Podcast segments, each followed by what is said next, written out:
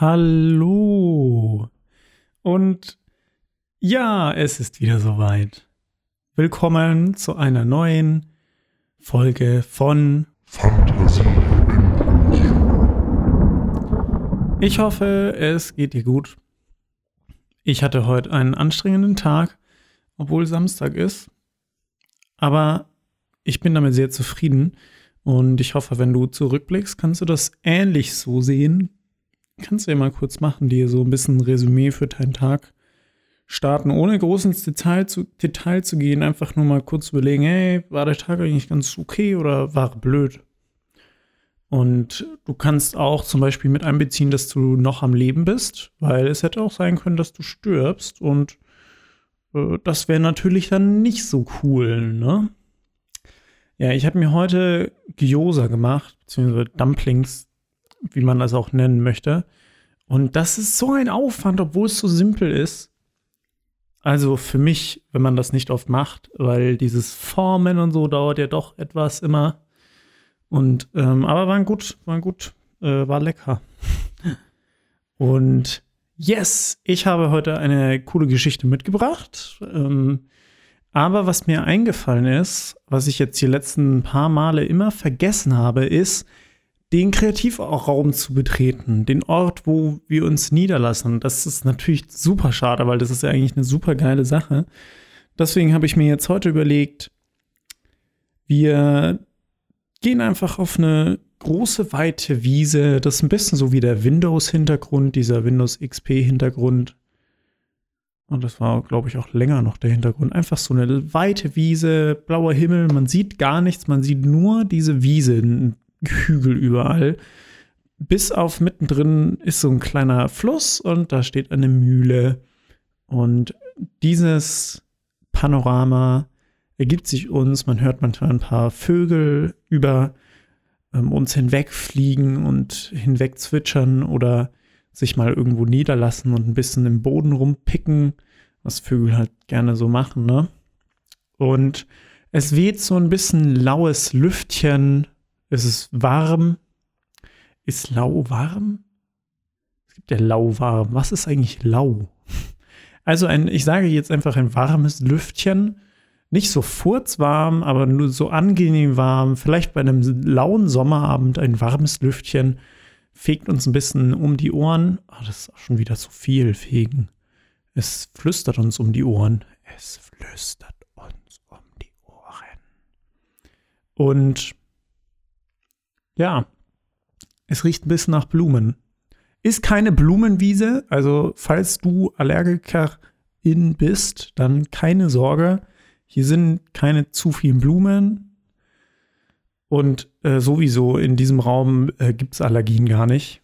Das wäre natürlich sonst mega doof. Bevor ich mit der Geschichte anfange, möchte ich gleich mal kurz, ich weiß, ich habe in der letzten Folge über diese Kavitationsblasen gesprochen.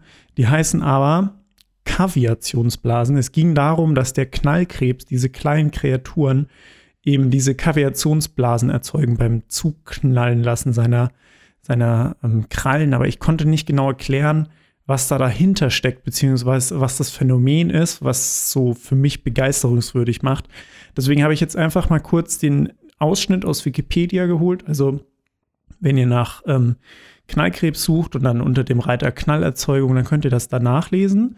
Ich werde euch das jetzt einfach mal kurz vorlesen, okay? Und danach lese ich euch noch die Geschichte vor. Also, die Knallerzeugung. Der deutsche Name der Knallkrebse leitet sich davon ab, dass viele Arten mit einer ihrer beiden Scheren ein sehr lautes Geräusch erzeugen können. Grundlage des Mechanismus ist ein Zahn am Scherenfinger, der beim Zuklappen der Schere in eine passende Höhlung des Grundglieds eingeführt wird. Also so der, der obere knallt dann praktisch auf den unteren und da fährt so ein Zahn in so eine Kuhle rein. Die Bewegung wird bei Alpheus außerdem durch einen Sperrmechanismus beeinflusst. Auf beiden Scherengliedern sitzen runde Platten mit sehr glatter Oberfläche. Diese stoßen bei geöffneter Schere aneinander. Durch Adhäsionskräfte wird dadurch die Schere im geöffneten Zustand fixiert und kann nur mit erheblichem Kraftaufwand geschlossen werden. Also Schere ist dann offen, praktisch fest und muss dann ganz arg gedrückt werden, damit sie zuknallt. Durch die freigesetzte Energie beim Öffnen des Sperr Sperrmechanismus resultiert eine extrem schnelle, beinahe, beinahe explosionsartige Bewegung, die die Schallerzeugung massiv verstärkt. Die Krebse stoßen beim Schließen der Knallschere blitzschnell einen Wasserstrahl aus, der eine Kavitationsblase bildet, ja, welche mit einem sehr lauten Knall implodiert. Nach Modellrechnung bildet sich an der Grenzfläche des Wasserstrahls zum umgebenden Wasser eine torusförmige Kavitationsblase, bei der im Kollaps ein Druckimpuls von 10 bar, in direktem Umfeld 80 bar entsteht. Dabei kommt es zu einem Sonolumi boah, was ein Wort, Sonolumineszenzphänomen kommt, also dabei kommt es zu einem Sonolumineszenzphänomen, dem Erzeugen eines Lichtblitzes durch Implosion der Kavitationsblasen. Und das ist das, was ich so krass finde. Das heißt, es wird dieser Wasserstrahl geschossen, Kavitationsblasen sind dampfgefüllte Luftblasen sozusagen. So kann man es im, im Kavitationsblasen-Wikipedia lesen.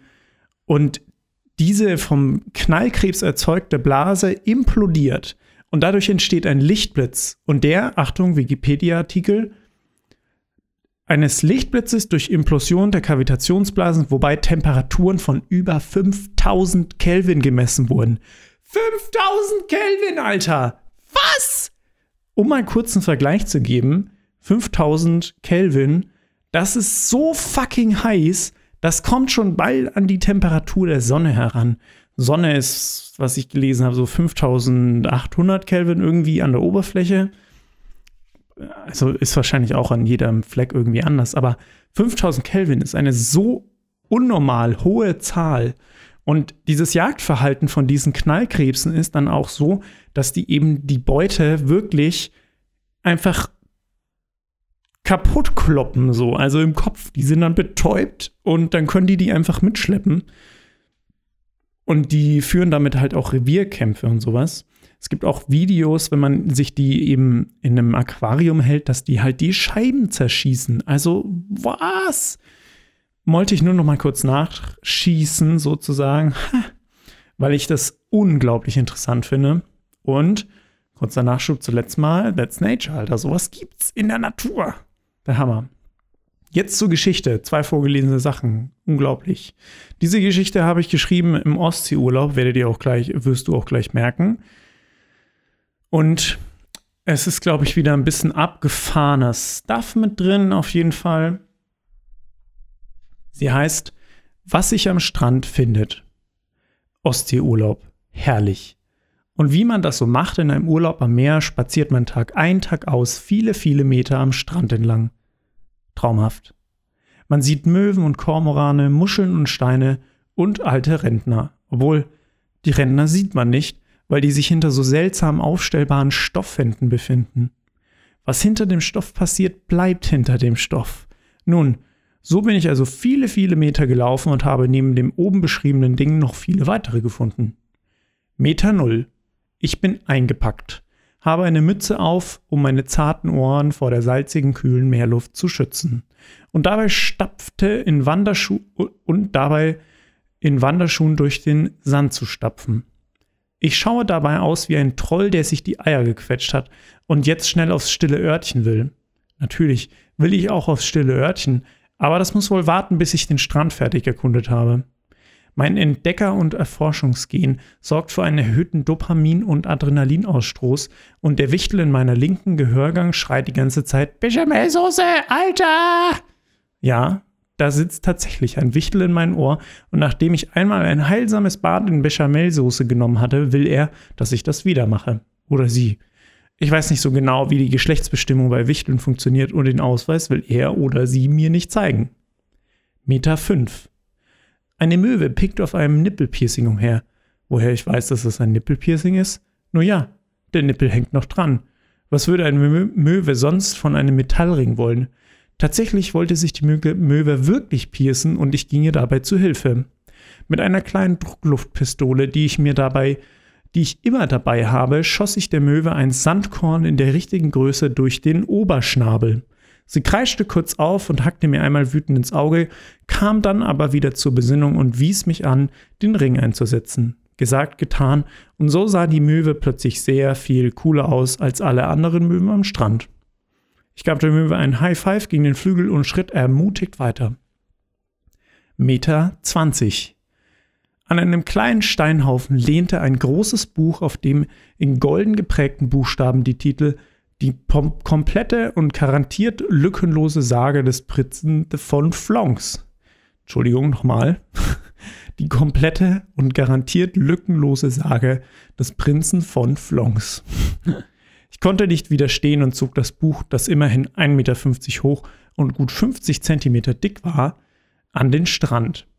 Durch das Wasser kleben die Seiten etwas zusammen, weswegen ich erst bei Seite 385 zu lesen beginnen konnte. Der Weinberg zu seinen Füßen war so groß wie eine kleine Schale Rosinen, wenn man sie umgekehrt auf einen Tisch in einem halben Meter Entfernung aufstellt und mit einer Lupe darauf schaut.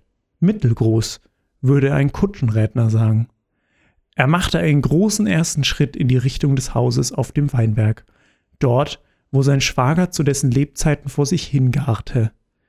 Die Brühe, zu der dieser inzwischen geworden wurde, von den Chefköchen der Prinzen als eine Delikatesse vermutet, und so zückte der Prinz beim Herabsteigen einen goldenen Strohhalm in der freudigen Erwartung eines angenehm säuerlichen und doch familiären Süppchens. Ich schlug den Deckel und die daran klebenden 386 Seiten enttäuscht zu und schleifte das Buch wieder zurück an seinen angestammten Platz. Eine Möwe stellte sich mir als Karin vor. Bibliothek, Karin. Ich solle doch bitte mit meinen 50 Pfennig Außergebühr in den Schlitz stecken, den sie mir präsentierte. Es war ein Schlitz in einem Stein, und ich steckte mit Freuden ein Viertel eines 2-Euro-Stücks hinein. Jetzt aber weiter, dachte ich mir. Die Geschichte ist jetzt schon eine ganze Seite lang und ich habe erst zwei Dinge gefunden. Meter 79. Eine Oma liegt vor mir im Sand. Ich habe die 59 Meter so schnell gegangen, dass ich in der Zeitform nach oben gesprungen bin, ins Präsens. Das Gesicht der Oma ist nach unten zum Sand gewandt und ich halte sie erst für tot. Als ich sie umdrehe, peitscht mir eine ihrer Brüste durch das Momentum der Drehung ins Gesicht. Ich verbeuge mich und sage devot Entschuldigung, Meisterin. Sie klatscht mir noch eine von der anderen Seite, diesmal mit ihrer Hand, und ich fordere mich auf gefälligst und fordert mich auf, gefälligst Rückgrat zu zeigen. Ich ziehe ein Rückgrat, welches ich bei Meter minus 3785 gefunden hatte, hervor und lege es in ihre offene Hand. Sie nickt mir geduldig zu, schleckt das Knochenstück ab und sagt dann in ruhigen, aber bestimmten Ton, ich gewähre Ihnen Einlass, den Prinz von Flonk. Aber bitte stehlen Sie keine weiteren Pilze mehr vom Tellern anderer Personen. Diese wurden mit Sicherheit zum Tode auserkoren. Ich bin sehr verwirrt und schaue mich um. Die nackten Senioren zu meiner Linken klatschen freudig und ermutigen mich, den ersten Schritt zu gehen. Nun gut, denke ich mir, inzwischen selbst zu einem Senior geworden, und streife mir meine Klamotten ab. Jetzt bin ich eine von ihnen. Die nackte Oma steht auf und umarmt mich, wobei ihre Brüste mir leicht die Oberschenkel tätscheln. Ich blicke aufs Meer hinaus und flüchte dann in meine schon erbaute Sichtschutzburg.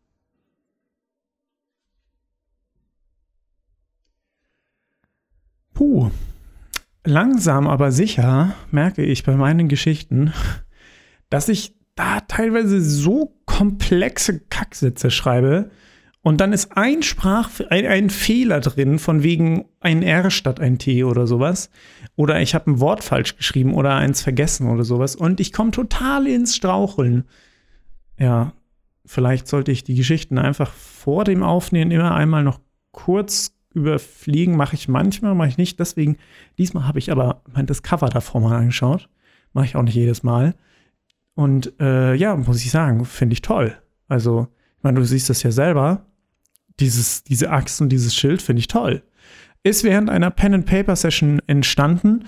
Rückwirkend muss ich sagen, vielleicht hätte ich das eher danach malen sollen, weil dadurch natürlich auch meine Aufmerksamkeit ein bisschen eingeschränkt war.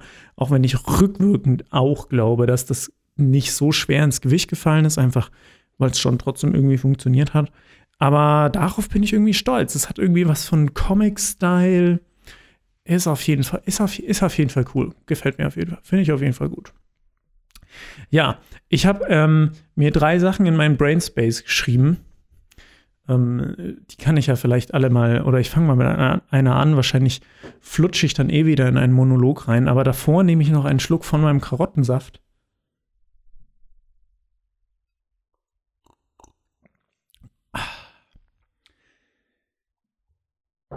Karottensaft, wirklich. Lecker. Am liebsten trinke ich Karottensaft mit ein bisschen Sprite.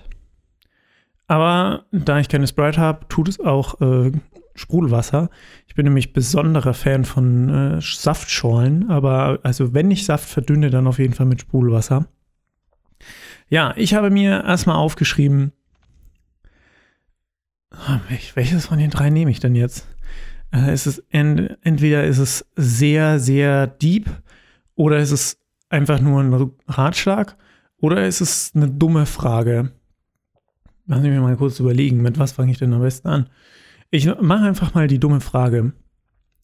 Wie lange würde es dauern, nachdem die komplette Menschheit durch irgendeine Naturkatastrophe, Apokalypse, Virus, Atomsache, Waffe, ne, Atomwaffe mal weniger, eher so Biowaffe, wie lange würde es dauern, bis so automatische Ampelschaltungen ausgehen würden?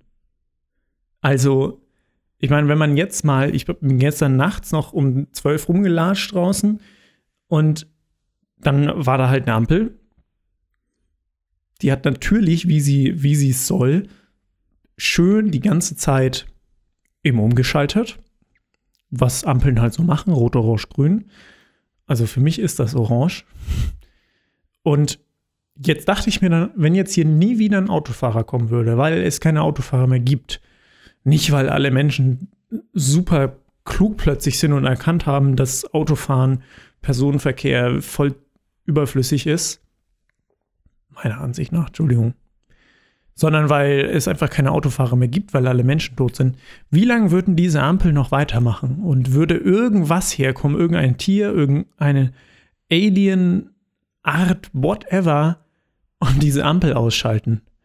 Oder wann würde der Strom ausgehen? So, wie viel Power gibt es denn so gespeicherten Strom? Oder würde das immer weiterlaufen, weil es ja Solarfelder zum Beispiel gibt, die das dann weiter versorgen? Ich meine, eine Ampel ist ja auch kein kritisches System wie irgendein, weiß ich nicht, Kraftwerk oder Zoo oder Ausfall irgendwie halt kaputt geht oder sich sprengt, weiß ich nicht, keine Ahnung. Ampel macht ja eigentlich nur Ampelzeug. Boah, ich stehe, ich merke schon, ich kann gerade gar nicht mehr richtig stehen. Auf jeden Fall fand ich das eine interessante Frage und die wollte ich einfach mal in den Raum schmeißen. Hm. Und ich bin nämlich jetzt gerade spazieren gegangen. Ach, weißt du was? Bis Monolog. Hier jetzt noch rein. Vier, fünf Minuten. Ich war vorhin spazieren und ich habe überhaupt bemerkt, dass meine Lebensqualität so wirklich was ähm, die wie, wie, wie benenne ich das am besten, was die selbst gespürte Lebensqualität so angeht, sich äh, enorm gesteigert hat. Ähm, komischerweise während der Corona-Krise. Also mir geht es besser als denn je irgendwie, ähm, was sicherlich auch einfach damit zusammenhängt, dass man mehr, äh, dass man ja daheim bleiben sollte am besten und dass ich das sowieso sehr gerne mache. Aber äh, zum Beispiel hatte ich Haarausfall und der ist halt jetzt weggegangen. So, also auch durch so ein Mittel, das ich mir dann immer auf die kahlen Stellen geschmiert habe. Aber ich glaube schon, dass ich irgendwie durch ähm, diese ganzen Sachen wie Homeoffice, dass man ein bisschen zurückgezogener lebt, dass ich mehr spazieren gehe, zum Beispiel, dass ich dadurch halt irgendwie so ein bisschen ausgeglichener noch bin. Und das ist auch der Punkt, den ich mir eben in Brainspace geschrieben habe Leben auskosten, weil man immer sterben kann. Und ich meine, letztendlich ist es so ähnlich, was ich gerade erzählt habe.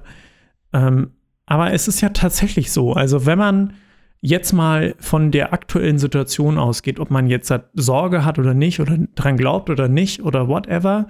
Aber es gibt einfach Viren da draußen, ganz viel Shit-Viren.